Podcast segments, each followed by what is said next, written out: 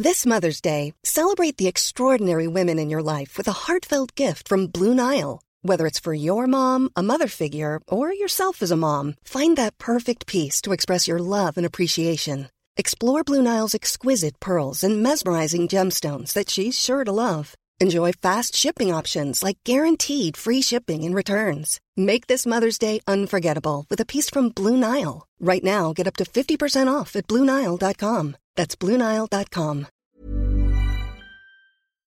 Hola gente, muy bienvenidos a un nuevo episodio de Historias que Molestan. Espero que anden súper, súper bien.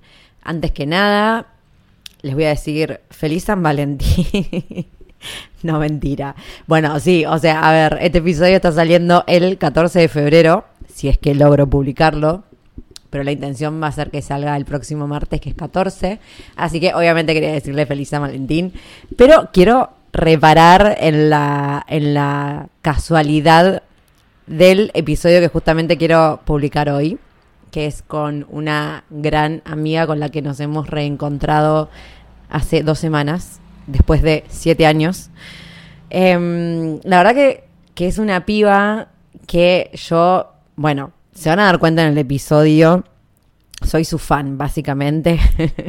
Pero bueno, todo empezó muy flash. Eh, yo solía frecuentar. Les tengo que contar esto para que entiendan después por qué estoy tan groupie cuando hablo con ella.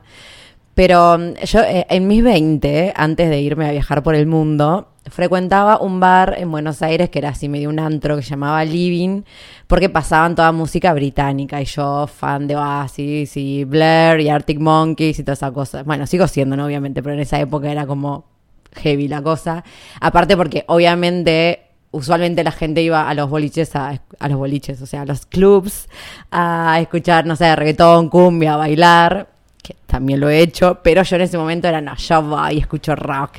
Y bueno, y Living estaba buenísimo, y ahí me había hecho amiga, bueno, de un montón de gente, pero había un chabón que, que bueno, nos habíamos hecho amigos, qué sé yo, bueno, yo la cuestión que me voy a viajar, y cuando vuelvo, la primera vez que vuelvo, que fue en 2014, 2013, eh, me vuelvo, obviamente voy a Buenos Aires a visitar, qué sé yo, y vuelvo a ir a este lugar, a salir, y me vuelvo a encontrar con este chico. Y, bueno, él me dice ahí que, ay, no sabía el tema de los viajes, yo, como que, pa, te seguí en todo tu viaje, wow, qué loco. Eh, me dice, tengo una amiga para presentarte que también escribe y también le encantan los viajes y creo que serían como, nada, súper buenas amigas porque están como súper conectadas con lo mismo. Y mm, que acá, paréntesis, yo amo hacer eso, o sea, yo soy una recomendadora de personas. Eh, hay gente que te recomienda libros, recomienda podcasts, recomienda bandas de música. Yo voy recomendando personas. A veces conozco a alguien y le digo, ay, vos tendrías que conocer a tal persona porque se llevarían súper bien eh, o tendrían, no sé, un montón de cosas en común. A mí me encanta. Pero tipo amistades, ¿eh? Todo, cualquier tipo de vínculo. Pero bueno, volviendo. Él nos presenta y resulta que igual con ella ya estábamos como conectadas en la web por otra chica que también escribía y viajaba. Bueno, cuestión que nos encontramos así como había muchas cosas que nos unieron.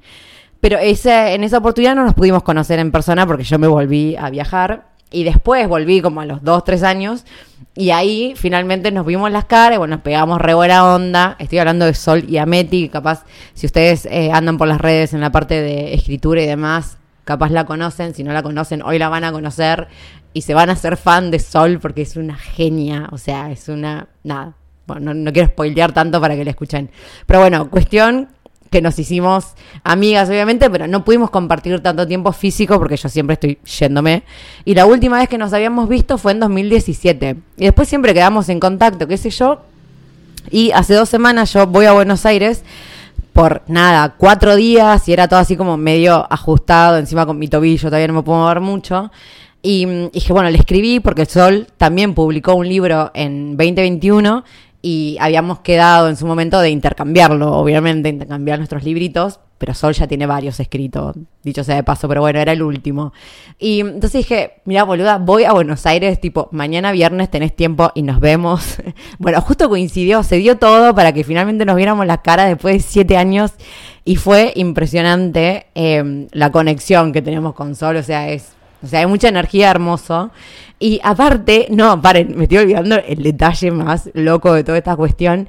Ustedes se acuerdan que yo hice el Camino de Santiago este el año pasado La segunda vez que lo hice, conocí un chabón, Sergi, Sergi, el madrileño, que me deben haber visto bailando con él, haciendo TikToks de reggaetón eh, de Lola Índigo, sobre todo, y la niña de la escuela. Lo filmamos 300 millones de veces. O sea, con el Sergi pegamos demasiado, bueno, o sea, nos hicimos besties forever, lo amo con todo mi corazón y de hecho los últimos 10 días lo caminé por él y si no hubiera sido por él yo no hubiera llegado, creo, a Santiago por el dolor que yo tenía en ese tobillo.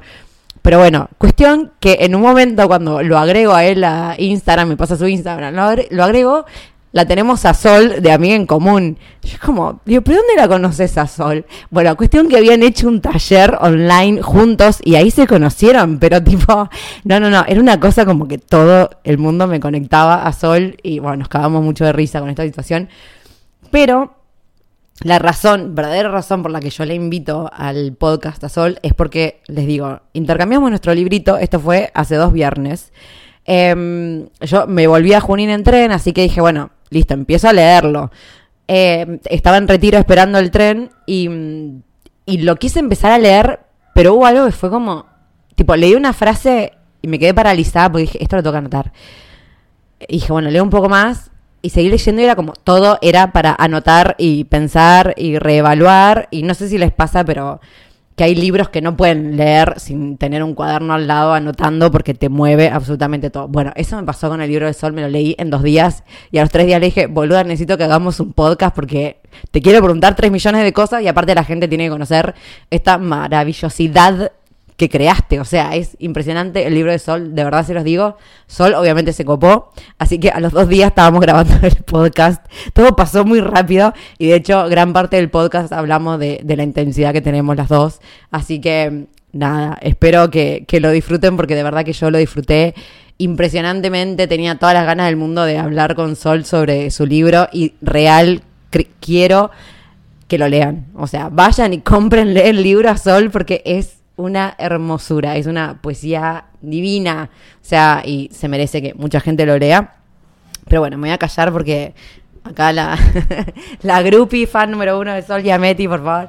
Eh, no, nada, pero fuera de Aparte, es una piba que está todo el tiempo recomendando poesías, libros, escribe maravillosamente y tiene una cuenta hermosa de creatividad. Se llama Todas mis palabras en Instagram, pero obviamente voy a dejar todo escrito por aquí. Y nada, me callo para que disfruten el episodio con Sol.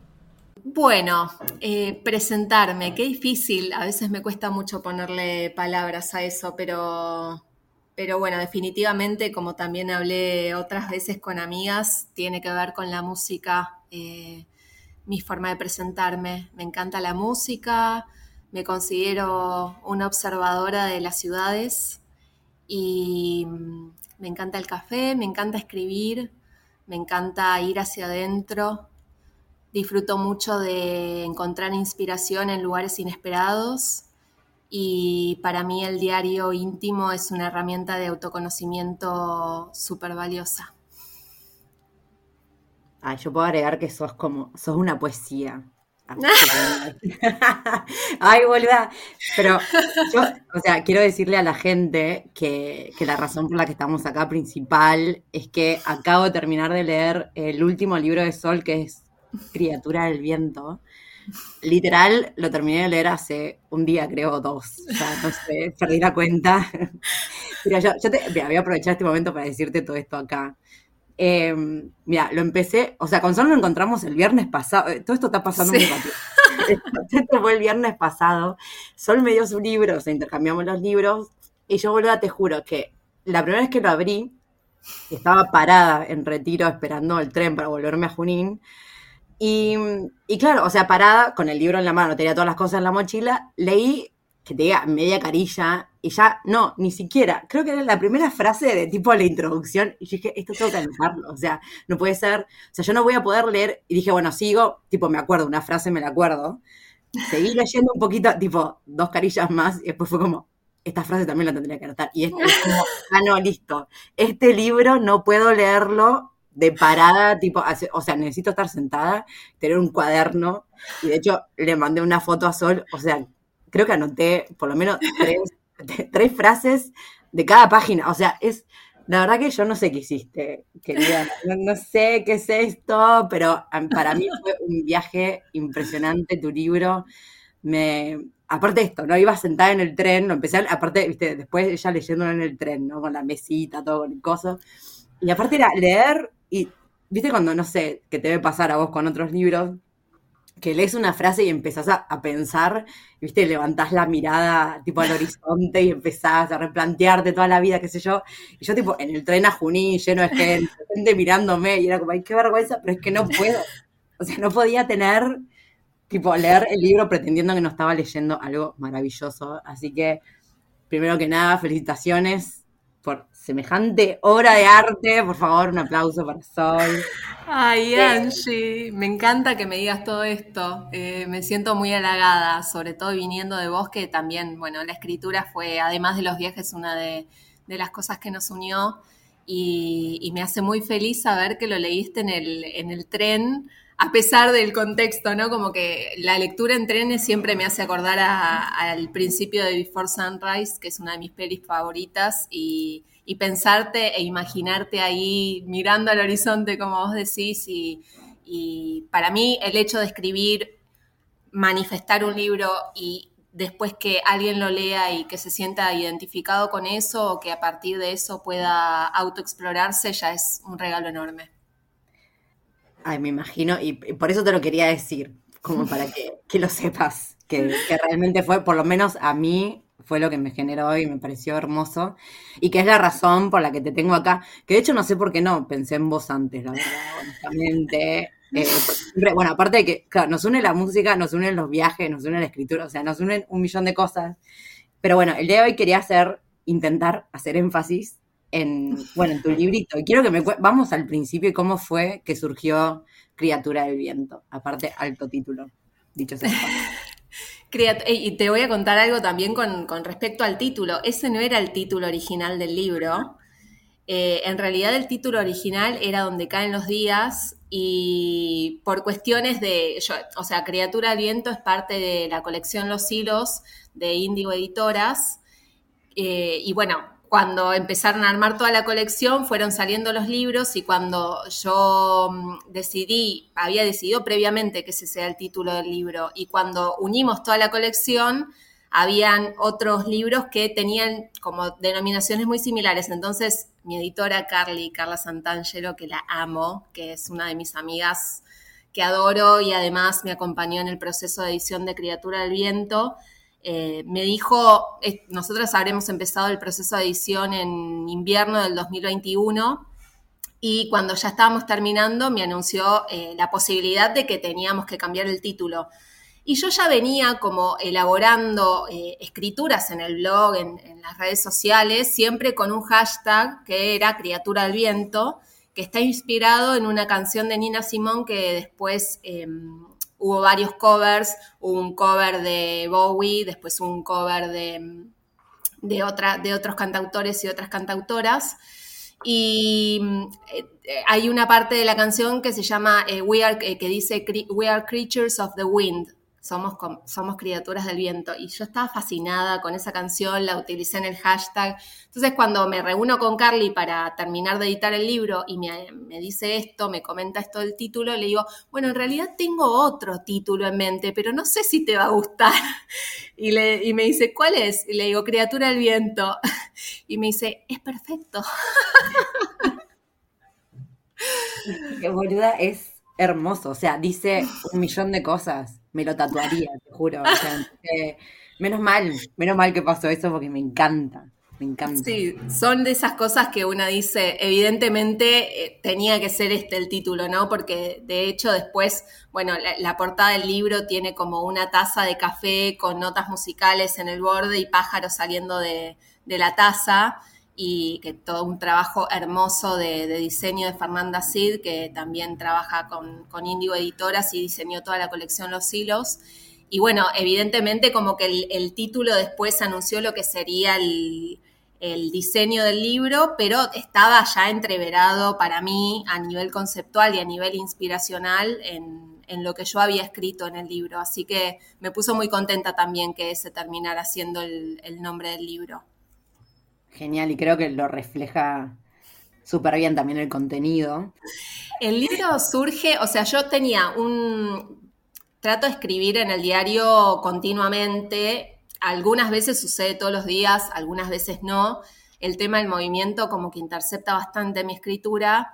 Y yo venía de, bueno, venía de un proceso de refacción de la casa en, en la que me crié gran parte de mi adolescencia y viví con mis viejos y con mi hermana. Entonces me encontré en un, en un, momento de escritura desde la quietud, digamos, ¿no? Entonces ahí surgieron, cuando, cuando me encontré en ese contexto, mi pregunta hacia mí misma fue, bueno, ahora que no hay movimiento, que siempre me identifiqué tanto con la escritura en movimiento y con la escritura en viaje y con la escritura, inclusive hasta me considero como una viajera de, mi propia ciudad, ¿no? Como que siempre estoy buscando formas nuevas de observar y de relacionarme con mi propia ciudad. Entonces, bueno, ahora que no puedo salir y que tengo que estar acá con los obreros alrededor y refaccionando la casa que era de mis viejos, ¿qué es, no? O sea, ¿en dónde está la escritura? Bueno, en lo cercano. Y hay un poema de, de Circe Maya, que es una poeta uruguaya, que dice... Eh, algo así como que ella trabaja con lo visible y lo cercano y fue como el gran disparador de, la segunda parte del libro, porque el libro está dividido en tres partes. La primera parte tiene que ver con el diálogo con las ciudades, la segunda con el diálogo con la casa, que es esta de la que hablaba, y la tercera el diálogo eh, con un otro, ¿no? Que tiene que ver quizás más con los vínculos sexoafectivos. Entonces es como que la construcción de este diario está hecha a partir del diálogo, sobre todo, de, este, esta cuestión de ir hacia, de cruzar el puente o de extender la mano hacia la otredad, por decirlo de alguna manera. Ay, bueno, sí. Sí, aparte nombraste algo que, bueno, que te quería preguntar, que bueno, que es esto de cómo, cómo te surge la escritura. Y bueno, en el libro hablas muchísimo del, nomadismo y también de, de, bueno, hay una frase que creo que decís algo así como que sos nómade de vos misma. Y me pareció, pero excelente. Eh, creo que quiero decir, aparte a todo esto, que lo que me pasó con el libro de Sol es que me sentía identificada en casi todo. era como, ¿cómo se me ocurrió decir esto de esta forma? es así textual lo que me pasa. Em, y te quería preguntar sobre eso, sobre cómo te relacionabas con, con el nomadismo, porque a pesar de que, bueno, que uno cree que el nomadismo, cuando pensás no, en ah, el nomadismo, decís, una persona que se vive moviendo y capaz pensás en lo que significaba hace años, cuando uno en realidad puede ser nómada de una misma. Eh, ¿cómo, ¿Cómo te relacionas con eso? Y yo creo que la escritura me ayudó mucho a ser nómada de mí misma, porque para mí la escritura es una herramienta para ir explorando zonas propias que quizás en otros momentos han estado en sombra o que quizás quedaron inexploradas por determinadas razones, por creencias, por mandatos. Entonces, a medida que uno se va transformando, porque la realidad es que siempre vamos cambiando y vamos transformando, nos vamos transformando y los demás también nos transforman, ¿no? Todo lo que está a, nuestro alrededor nos transforma. La escritura siempre es una posibilidad de redescubrir o de descubrir esos territorios inexplorados. Entonces, siento que es, esa relación con este concepto de ser nómada de mí misma se da a partir de la palabra y se da a partir de la escritura. Y, también con todo esto que, comentaba antes de la casa, eh, la, casa misma me lo hizo ver, ¿no? Como que no es necesario, yo tenía como también esta creencia, así como tenía en un momento la creencia con mis amigas que siempre lo charlábamos de, ay, no, porque me tiene que estar pasando determinada cosa para que pueda escribir, porque ese es la semilla de mi escritura y de repente te das cuenta de que no, no es necesariamente así, ¿no? Como que en realidad podemos escribir desde distintos lugares y podemos escribir desde distintas versiones de nosotros mismos y me parece que eso es lo maravilloso, como ir al descubrimiento de eso, ir al encuentro de eso y y poder explorarnos en, otras situaciones también. A mí en este caso me pasó de tener que escribir desde la quietud o tener que escribir desde ciudades que quizás eh, para mí fueron muy importantes, como por ejemplo París, que tengo como un idilio así que, que no sé, es como un enamoramiento que va más allá de mi propio cuerpo, o sea, ni siquiera lo puedo poner en palabras. y París también, como el recuerdo de París aparece en el libro, entonces eh, está el elemento también como de la nostalgia, de mirar hacia atrás, ¿no? Y de ver esas ciudades eh, posicionada en otro punto geográfico totalmente distinto. También hay como un proceso de reconciliación con la ciudad de Buenos Aires. Em, no sé, me parece que el, nomadismo se ve reflejado en, en todos esos detalles que van que van apareciendo en el libro y que son de esta renuncia, por decirlo de alguna forma, la renuncia a como esta, este dejar de luchar con la realidad que me rodea, ¿no? Siento que a veces estamos como empuja con lo que se nos va presentando y esto es como una rendición o una entrega a decir, ok, bueno, estoy acá, no me puedo mover, ¿Qué escribo? Escribo de mi perra, que se llama Brisa y le puse que tenía nombre de viento, escribo de mi perra, escribo de mis plantas, escribo de los obreros que están en mi casa, con los que me toma un mate, eh, no sé, como que mm, el nomadismo puede estar en lugares inesperados también. Sí, y me encanta que, digas esto porque mm, otra de las cosas que, que me pareció hermosa de tu libro es cómo encontrás belleza en absolutamente todo, incluso en, lo cotidiano, porque tendemos, ¿no? Bueno, lo que decís, dijiste ahora también de, este idilio con París, por ejemplo, como que es, como si estuviéramos obligados únicamente a hablar o resaltar belleza de esas cosas que, que, eh, en general o para todo el mundo son dignas de belleza, cuando en realidad la belleza está en, lo cotidiano, en lo que vemos y, también creo yo que, que es súper subjetiva y que si yo digo que esto es bello, tipo un papel tirado en el piso, nadie me puede mm. decir que no, porque para mí lo es. Eh, y te quería preguntar igual eso, ¿cómo te relacionas con, con, la belleza en la vida diaria, en tu vida? En la vida diaria para mí el, la música es un conector con la belleza muchas de las veces. De hecho, algo que, que, hablaba el otro día con una amiga, le decía, ay, a veces siento que, que la reflasheo.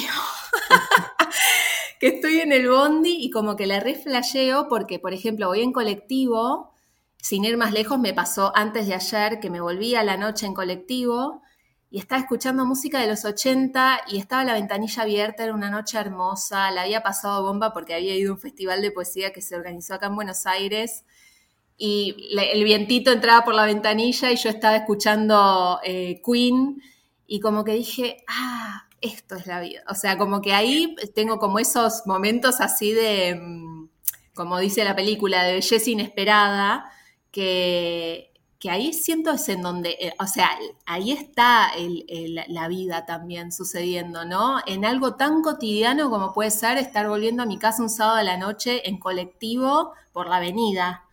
Eh, y es también un, esto que hablaba antes de la rendición, ¿no? Como un entregarnos y estar disponibles, me parece re importante también, como estar disponibles a que la belleza nos sorprenda, estar disponibles a que hasta lo más efímero o lo más pequeño nos pueda deslumbrar y eso me parece re importante, pero bueno, para eso también es necesario hacer pausas, es necesario encontrar nuestras propias formas y nuestros propios conectores de para, con la belleza, ¿no? Y para eso es necesario descubrirnos y conocernos. Así que, nada, me parece muy importante eso, sobre todo, que podamos como encontrar cuáles son esos puentes hacia la belleza en nuestra, en nuestra vida cotidiana. Ay, boluda, qué hermoso. Em, todo es hermoso y todo me encanta todo lo que cero subjetiva, o sea, digo, cero objetiva. Yo estoy como fan, de Sol. Em, para, porque me había quedado pensando eh, que esto no, no, me lo había, no había vuelto a repensarlo. Pero en el libro hablas mucho también de, del instante. Y yo creo que eso también es algo que, que, en su momento, yo creo que cuando escribíamos en nuestros blogs allá por el 2014, 2015, solíamos hablar mucho del instante porque para mí fue como un redescubrimiento, eh, cómo vivir en instantes al final, ¿no? Y, también es algo que nombras mucho en, en tu libro y mm, también me parece que eh, lo podría conectar con con esto de ser intensa, porque también otra cosa con la que me identifico, y también lo nombras en el libro, que decís como permitirte ser intensa al final. Y mi pregunta es, eh, ¿cómo era cuando no te lo permitías o hubo eh, momentos de, autocensura en, tu intensidad? Eh, sí, sí, sí, seguramente. De hecho, lo que se me viene primero a la cabeza es, en, casi a lo último, en la última fase del libro, la invitación de Carly también fue un poco como a llevar esas escrituras quizás más eróticas o de, que tenían que ver con un otro, pero desde un tono más erótico, al libro, ¿no? Como, bueno, trascender esta, esta frontera de hablar de, del contacto con el cuerpo de un otro de una forma poética, pero hablarlo, ¿no? Ponerlo ahí, ser una mujer que está hablando de eso. Y, por ejemplo, una forma es esa, que yo siempre tuve como una relación con lo erótico muy, muy especial, y una de las formas de trascender esa, esa, autocensura para con la intensidad se dio, por ejemplo, a, partir de animarme a publicar más cosas cuando escribo en el blog o cuando escribo en las redes sociales o en el libro mismo que tienen que ver con la escritura erótica. Y después también con el tema de mm, mi relación con la nostalgia, reconciliarme un poco con eso, porque también a veces me pasaba que lo abría en con determinadas personas o en determinados círculos y era como, ay, bueno, pero no podés estar siempre mirando para atrás, pero no era mirar para atrás para quedarme a vivir en el pasado, era simplemente como recordar algo y como hablaba la otra vez con una amiga, que el recuerdo nos venga, permitir que ese recuerdo nos venga a visitar y que nos venga a aportar de alguna manera información para el presente también. Entonces me parece que mm, fueron como en distintos detalles del libro fui permitiéndome esto que vos decís que sentís cuando leíste, de permitirme ser intensa y entender que la intensidad es parte de mi energía también, ¿no? Como que, bueno, estoy muy metida en la astrología, entonces como que tengo conocimiento de mi energía en mi carta natal y sé que tengo mucha energía escorpiana y, por, lo que me comentaba la primera vez mi astróloga me decía, bueno, tenés una carga de intensidad muy fuerte, entonces dejar de luchar de vuelta, como decía antes, con, eh, con mis propias energías y, abrir la puerta y ver qué traen, ¿no? Y, fijarme a ver cómo las voy experimentando también en mi propia vida y a través de la escritura. Ay, me encanta. Bueno, ahí está, porque nos relacionamos. Me había olvidado de la energía escorpio total. O sea, Qué terrible, qué, hermoso, qué placer ser escorpiana, porque es, vivir las cosas intensas, y, pero ahí está, es como mm. cuando lo dejamos ser, porque mm. si no es como la autocensura, creo que para una escorpiana es como lo peor que te podés hacer. Totalmente, totalmente. Y, bueno, y hablando de esto, eh, porque bueno, esto te lo dije el día que nos encontramos, porque bueno, nos, nos habíamos reencontrado con Sol después de vernos, de no vernos por no sé cuántos años como 6, 7 años.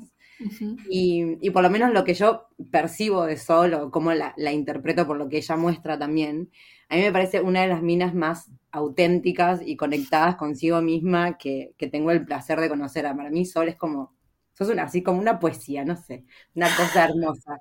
Y, pero claro, eso es lo que yo veo y lo que yo interpreto. Pero después cuando te lo dije, me decías obviamente que lo que te pasa a vos también es que, bueno, que siempre es una lucha interna, ¿no? Que te cuesta mm. eh, capaz ser, dejarte ser.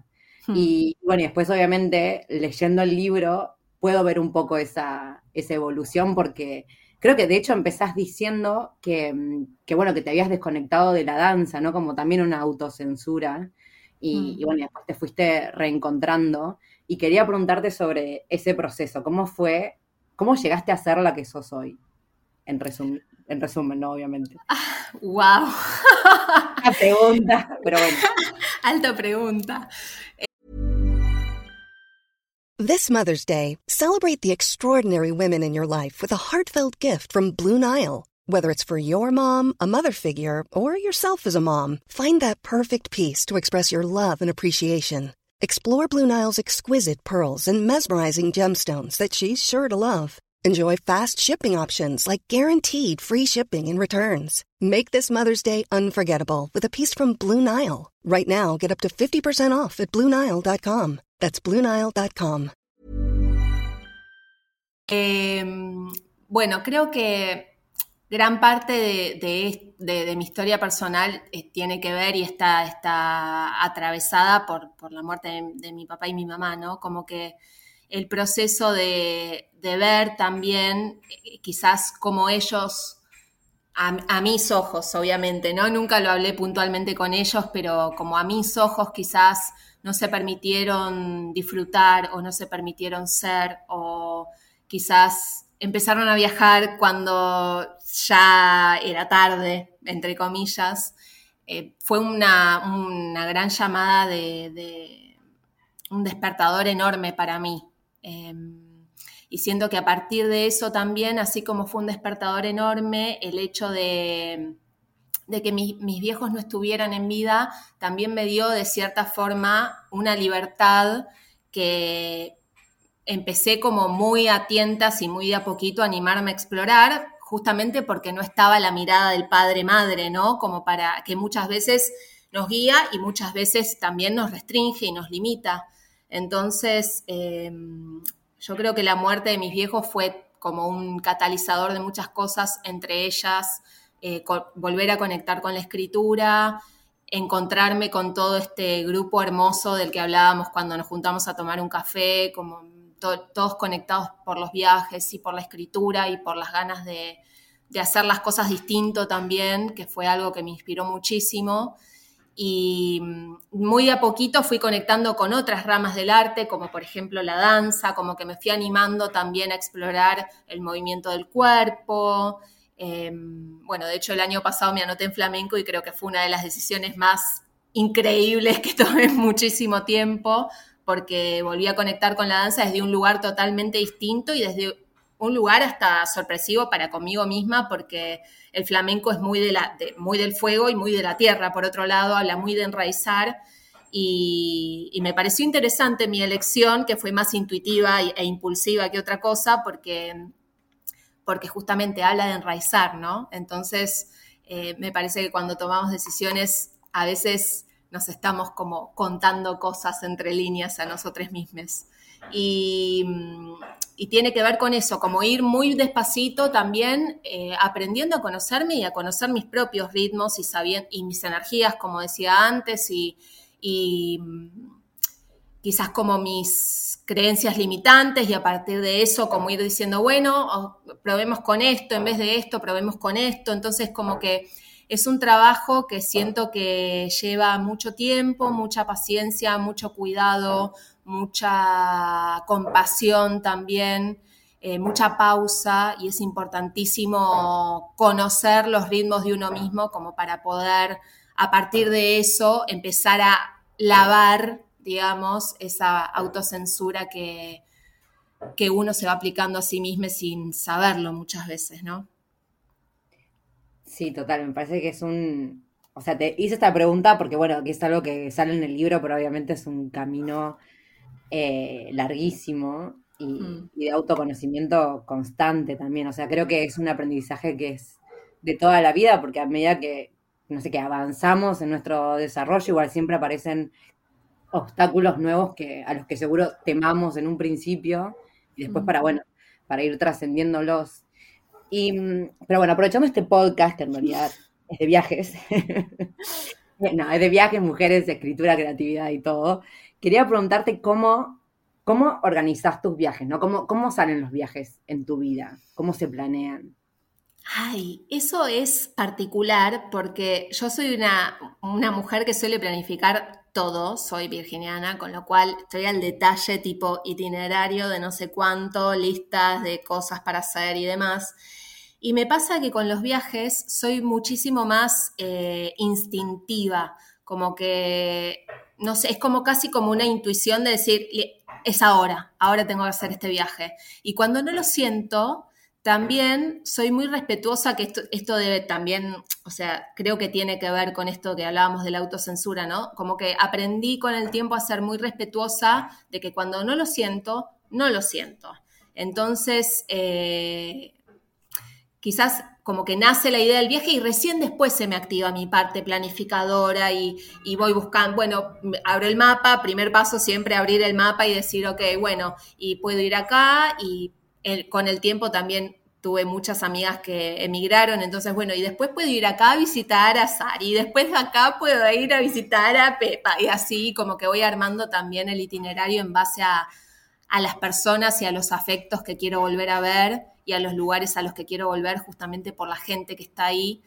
Y me pasa mucho eso, ¿no? Como que quizás vuelvo a lugares o elijo ir a lugares porque hay personas a las que quiero ir a ver y para mí esa es una de las formas más hermosas de viajar y que me lo dio el tiempo también, ¿no? Como viajar a la deriva y conocer gente y de repente después poder volver a viajar y en lugar de ir más a la deriva, ir a, visitar a la gente que quiero. ¿Y has hecho viajes de viajes creativos? Por ejemplo, ¿te has ido a escribir eh, capaz así como al medio de la montaña, te has ido sola?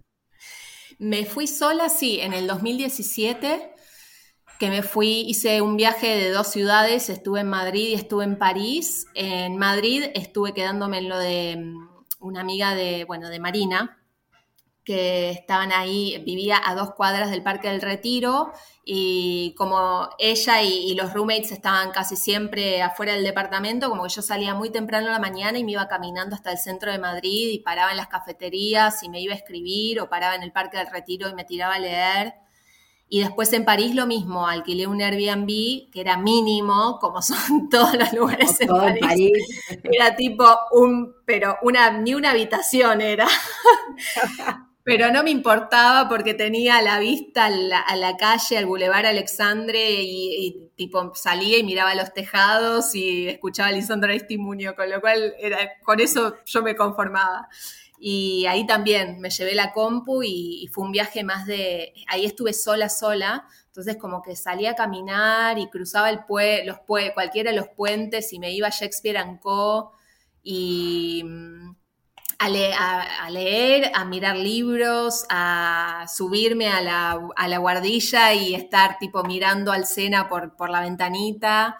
Como que ese fue un viaje que podría decir que además de que lo hice sola, fue 100% creativo. Fui con la intención de escribir y de leer, sí. Ay, qué hermosura. Digo que te juro que te escucho, pero bueno, es, esto de, aprender a, estar en el presente y decir, bueno, estoy donde estoy y escribo desde acá, pero cuando te estoy escuchando, qué ganas de estar haciendo un viaje únicamente creativo, por Dios, qué placer. No me dan los años de la vida para hacer todos los tipos de viajes que quisiera hacer. Te quería, ahora me vino otra vez a la cabeza algo que sí te quería preguntar, porque hay una frase en tu libro que me encantó, que, porque obviamente me sentí identificada, pero te quiero preguntar específicamente para vos qué significa, que pusiste, quiero poder atravesar el miedo a ser yo misma. Y mi pregunta es, ¿a qué le tenés miedo exactamente? De vos. Sí, y una de las cuestiones tiene que ver con la intensidad, porque a veces como que digo, no, bueno, esto mejor no se lo digo, no sé, me pasa mucho cuando me estoy vinculando con alguien sexoafectivamente, ¿no? Como, no, bueno, pero no le voy a escribir una carta. Se va a pensar que vengo del 1900, claro. Ay, le remandaría un tema, pero no sé si da para mandarle un tema de Lisandro Timo. ¿Viste? Como esas cosas, más, eso es más en lo superficial o en lo de todos los días, ¿no? Ni siquiera le diría superficial, pero como que yo cuando conecto con alguien, como que conecto y podría estar horas hablando y podría estar tipo mandándome temas y audios y etcétera. Eh, entonces, bueno, a veces como que siento que como que tengo que moderar un poco mi intensidad en ese sentido, porque muchas veces uno, no sabe con qué hay del otro lado, ¿no? Si es que no conoces muy bien a la persona. Y después también con el tema de, de mi vínculo con, el arte, con, la expresión, con lo no académico, porque durante mucho tiempo, hasta mis 20 años diría, estuve como muy, muy cerca de lo académico y como muy em, posicionada, digamos, en lo académico. Siempre fui buena alumna, entonces como que siempre eh, lo que se esperaba de mí Era básicamente que fuera abogada, médica o contadora. Y, no, y de repente yo me egresé de un técnico en administración de empresas y yo quería estudiar literatura inglesa y estar en un cuartito leyendo Jane Austen. con una a la luz de las velas traduciendo, no sé, como que, aparte me acuerdo que había visto en ese momento el programa de, de, la carrera de literatura inglesa y era tipo, no, yo, o sea, se me cae la baba con este programa, no puedo más. Hasta que después uno se encuentra con el mundo y fui a averiguar a, la, a una universidad y como que me dicen, no, en realidad la salida laboral para esto es, a lo sumo vas a ser profesora de acá, pero tampoco te conviene mucho porque, y como que ahí yo que me decepciono fácil aparte. me desaliento fácil, fue como, no, listo, ya está, no, no puedo estudiar esto y me metí nada que ver en diseño de modas, pero igual estuvo bueno porque algo, un vínculo con lo creativo había, entonces como que cedí, pero no cedí del todo. Claro. Y después por esas cosas de la vida, como que terminé en producción de modas y después terminé en comunicación de moda y después terminé escribiendo. O sea, todos los caminos siempre para mí te vuelven a poner en donde tenés que estar y, con lo que tenés que hacer. Y muchas veces el tema de, de esto de la autocensura o de lo que vos me preguntabas tiene que ver con, esto, con esta posibilidad de, hacer lo que me gusta y de hacer lo que me gusta, cuando me gusta, en dónde me gusta. Entonces, como de darme la libertad de que la mirada ajena o los comentarios ajenos no intercepten tanto mi poder de acción. Eso podría decir que es como más puntual. Eh, te quiero preguntar por lo de moda, pero antes para, para cerrar, si lo sabía no me acordaba, em, pero para cerrar este tema, igual me da, porque me pasa lo mismo, obviamente, eh, yo 100% intensa y que a mí lo que me pasa es que viajando, todo el mundo está como en esa, porque al final es como, sabes que, no sé, por ejemplo, en un vínculo, ¿no? Sabes que estás compartiendo el hostel tres días y después no te ves nunca más en la vida, entonces no hay tiempo para ir lento, ¿entendés? Como que, ah, sí, te, digo todo porque es hoy o no es nunca. Entonces me acostumbré también, o sea, como que tuve la libertad de poder ser intensa porque me lo, me lo permitía el contexto. Pero claro, después yo cuando vuelvo a Argentina o me quedo en algún lugar quieta, sigo siendo así porque me acostumbré a ser así. Y claro, y después de repente es como que la gente me deja hablar y yo como, ay, ¿qué le pasó? Y tengo un amigo que me dice, boluda, que sos muy intensa, y me dice que, que me encanta y todo muy lindo, la sociedad no funciona así, entonces estás como asustando gente, y por un lado digo, bueno, tipo autocensura, pero por el otro es como, ay, se puede liberar más la gente en vez de tener que yo autocensurarme, porque sería todo mucho más divertido si pudiésemos. Si no, sí. Porque no es nada malo, en realidad.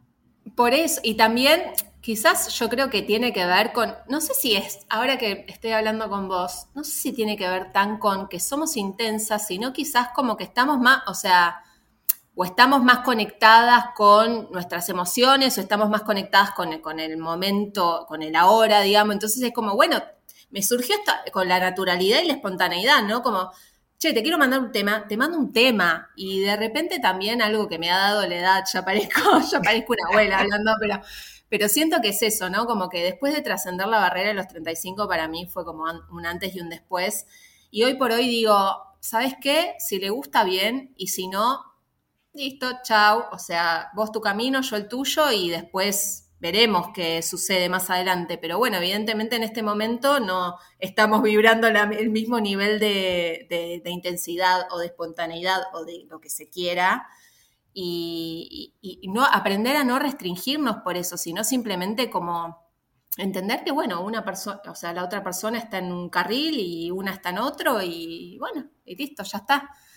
Eh, me parece que eso es importante también, porque si no caemos en esto de la autocensura, ¿no? Como de, ay, no, bueno, mejor voy a... Igual me sigue pasando, yo creo que es un trabajo que, como un trabajo fino que tenemos como que ir eh, nosotras también y nosotros ir conociéndonos y entender hasta qué punto y, con quién y cuándo, ¿no? Como que esas son cosas que evidentemente se van dando a partir de las experiencias que vamos teniendo, pero sí me parece súper importante que, que no, no nos autocensuremos. Y algo que también estuve hablando mucho en terapia, que me parece importante también decirlo, que eh, es lo clave, la clave está en conocer internamente nuestros límites, ¿no? Y no en poner el límite, la limitación afuera o la limitación en el otro, porque al entender que hasta dónde vamos nosotros o hasta dónde da cierta conversación o hasta dónde em, permito que el otro, em, no sé, se relacione conmigo desde un lugar que quizás no es tan saludable, como que el conocimiento de mis propios límites me permite comunicar eh, comunicarle el límite al límite al otro, pero no, no quiere decir que el límite, que yo ponga el límite afuera, sino que es el conocimiento de, mi de, mis propios límites lo que me permite comunicarlo. Y eso me parece maravilloso porque nos, nos ayuda a ver esto de los límites y de cuidar el jardín, como diría Carly también, esto de cuidar nuestro propio jardín, lo, posiciona en nuestro lugar, ¿no? Como que nosotros tenemos eh, la posibilidad y a la vez la responsabilidad de cuidar ese jardín.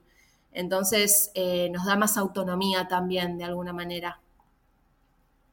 Ay, sí, no, 100%. Y, y sí, al, final es como, como si intensidad fuese, tuviese una connotación negativa. Mm. Eh, y en realidad estamos hablando de, de, sí, de autenticidad más que nada. Y también, porque en realidad a veces, no todo el mundo, ¿no? Pero a veces pienso que la otra persona le mandas un tema y en realidad lo que no le gusta o lo que le hace como, uy, esta piba es re intensa, en realidad es por lo que cree que significa y no porque realmente lo sienta, porque a veces capaz es tipo la concepción social de que si te mando un tema al segundo día, uh, seguro está re enamorada. Y capaz vos le mandaste el tema porque lo escuchaste y te acordás de esa persona porque recién la estás conociendo.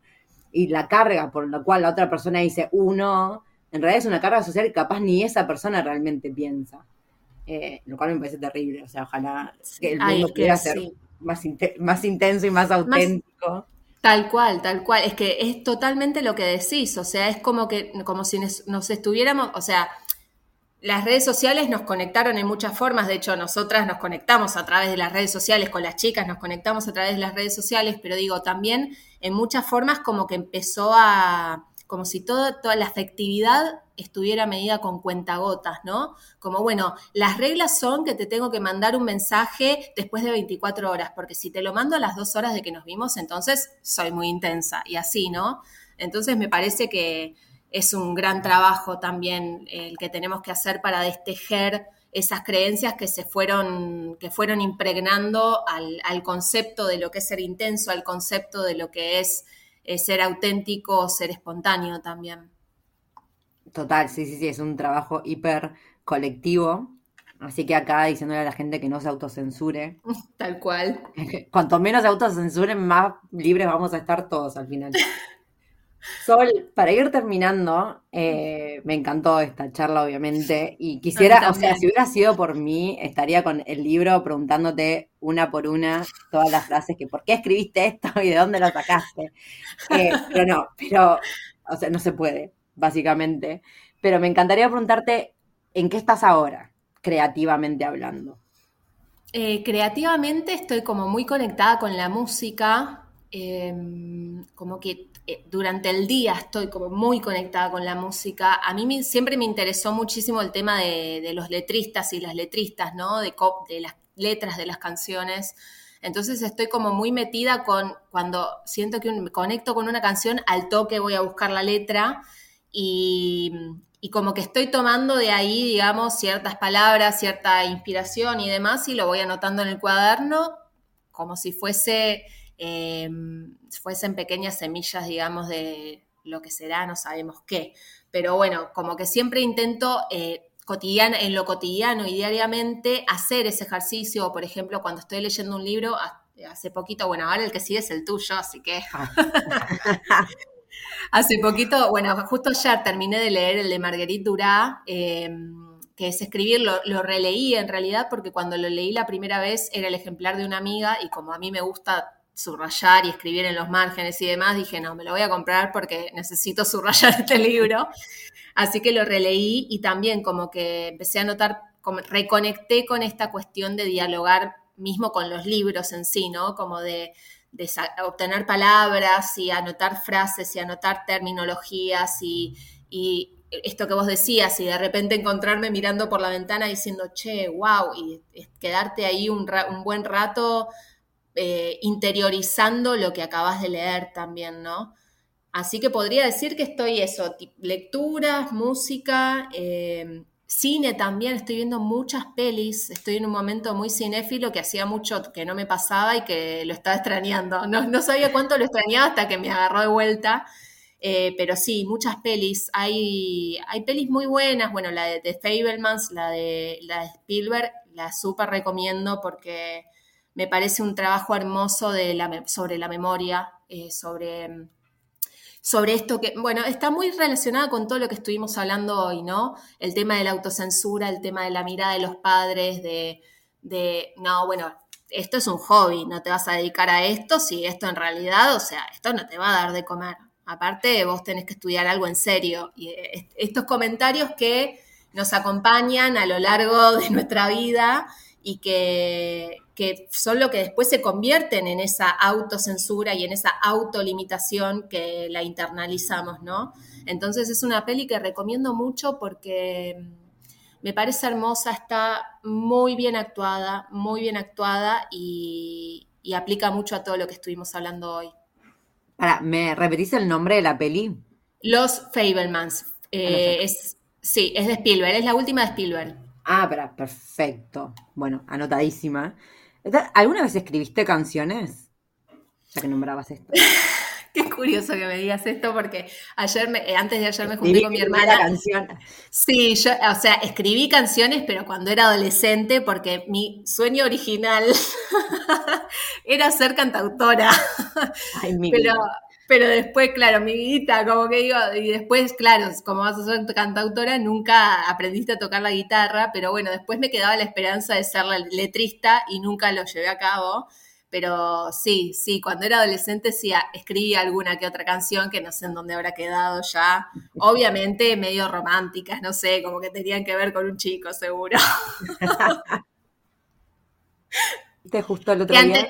Antes, de ayer hablé con mi hermana y nos reíamos porque yo tenía un cuaderno, eh, tenía como fichas, no un cuaderno, fichas, eh, en las que escribía poemas y canciones y que mi hermana siempre me dice, me reprocha, entre comillas, que nunca se las dejaba leer. porque eran como mis escrituras secretas. Entonces, como que siempre mi hermana, que aparte es un personaje, siempre me decía como, dale, déjamelas leer. Y yo tipo, no, no te las voy a dejar leer. Y, terminábamos en esa pelea interminable de que ella quería chusmear que, que, estaba escribiendo yo y yo nunca la dejaba. me las reimagino. ¿Sabes qué? Claro, pues con lo melómana que sos, es como, me hubiera imaginado que sí que, que capaz igual habías escrito alguna que otra canción. Em, pero cantar, ¿cantaste? ¿O cantás? No, siempre estuve, estuve como queriendo anotarme en clases de canto. Mi viejo, según lo que me dijeron familiarmente, cantaba muy bien cuando era chico. Siempre tuve las ganas de aprender o de ir a clases de canto, pero nunca me animé. Y eh, es curioso que me preguntes esto de, de escribir canciones porque hace, no sé, menos de un mes eh, vi, me apareció en Instagram por cuestiones de algoritmo, obviamente, eh, un taller de escritura de canciones. Y estuve a punto de anotarme y no me anoté, pero por ahí ¿Por qué? No sé. Porque dije, bueno, después le escribo. Y por esas cosas que me pasan, después le escribo. Y como que después se transformó en dos semanas y cuando me quise acordar ya había empezado el taller. Pero bueno, esa procrastinación medio dudosa. Hay una autocensura, me parece. Sí, sí, sí, sí, sí. Así que por ahí también este, este episodio me ayuda a destrabar, a desbloquear ese reto interno. Y el año que viene es un podcast sobre tu primer, tu primer álbum. ay, ay, sería un sueño. Imagínate, me muero. ¿Y libros? ¿Hay alguno así planeado? ¿Todavía estás como con... Este, fue, este es del 2001, ¿cierto? Sí. Este, eh, el, último, último, este sí, 2000, salió en diciembre 2020, no, diciembre del 2021 y la presentación fue en marzo del 2022.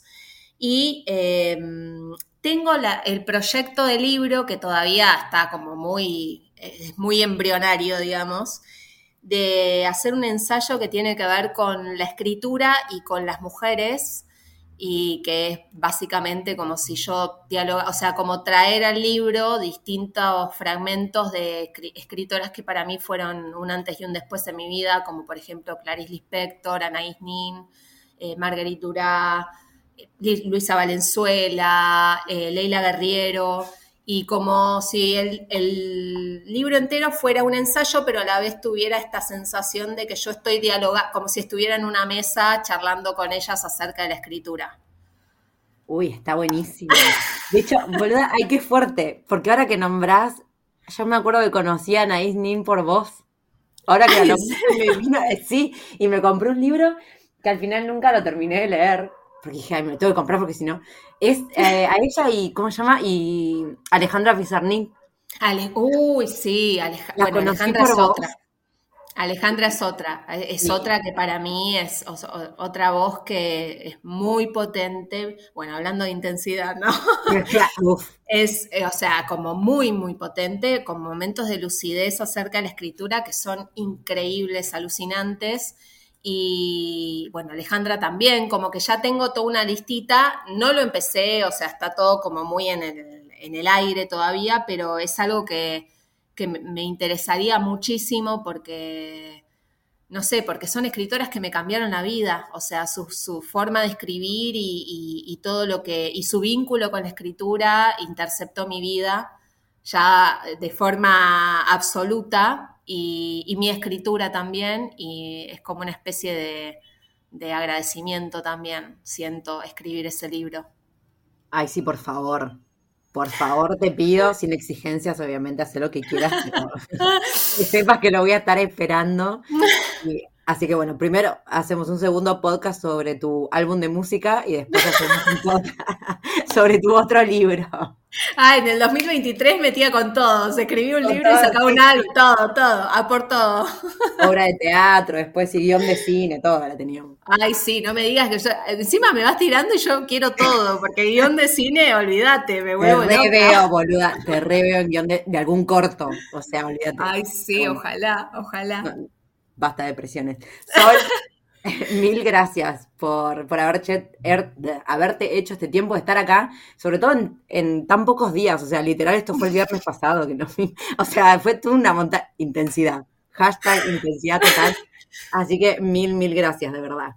Ay, gracias a vos, hermosa, por invitarme. Y bueno, esto para, para también desmitificar que la intensidad tiene una carga. Miren las cosas que pasan cuando le damos lugar a la intensidad.